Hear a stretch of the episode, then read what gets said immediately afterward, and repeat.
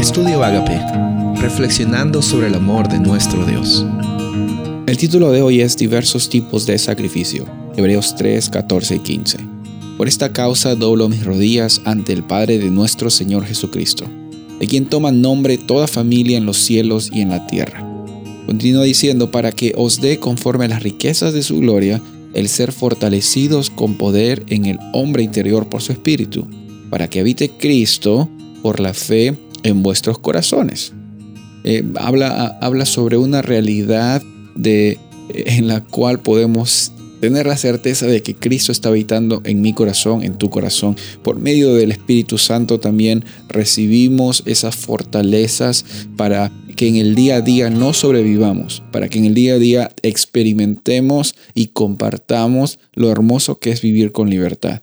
Hay bastantes tipos de sacrificio que vemos en el Antiguo Testamento que prefiguraban el sacrificio eh, perfecto que Jesús eh, lo, dio en la cruz del Calvario. Por un lado estaba la ofrenda del holocausto en Levíticos 1, que representaba a, Jesús como una persona que, consumió toda su vida en servicio a los demás.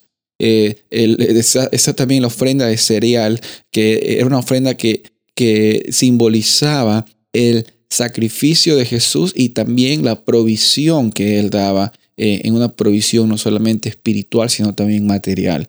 Estaba la ofrenda de paz y de comunión encontrada en Levíticos 3, que simbolizaba también el sacrificio de Jesús en la oportunidad de que Él nos da de tener paz en nuestros corazones. Estaba también la ofrenda por el pecado y de purificación que eh, era dada a los animales eh, que tenían que eh, morir y, eso simbolizaba también al sacrificio que Jesús tenía que pasar para que tú y yo, para que toda la humanidad tenga esa oportunidad de acceder a la salvación.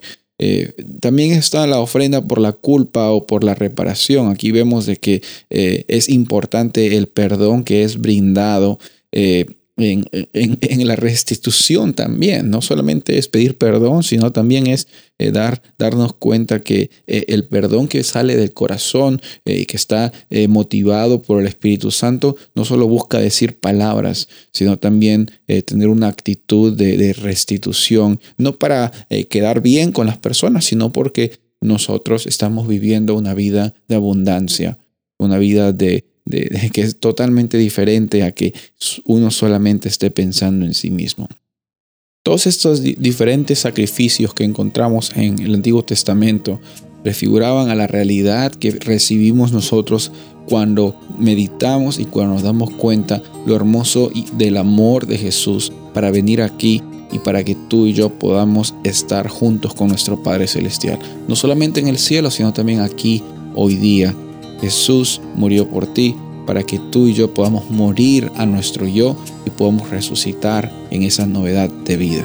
Soy el pastor Rubén Casabona y deseo que tengas un día bendecido.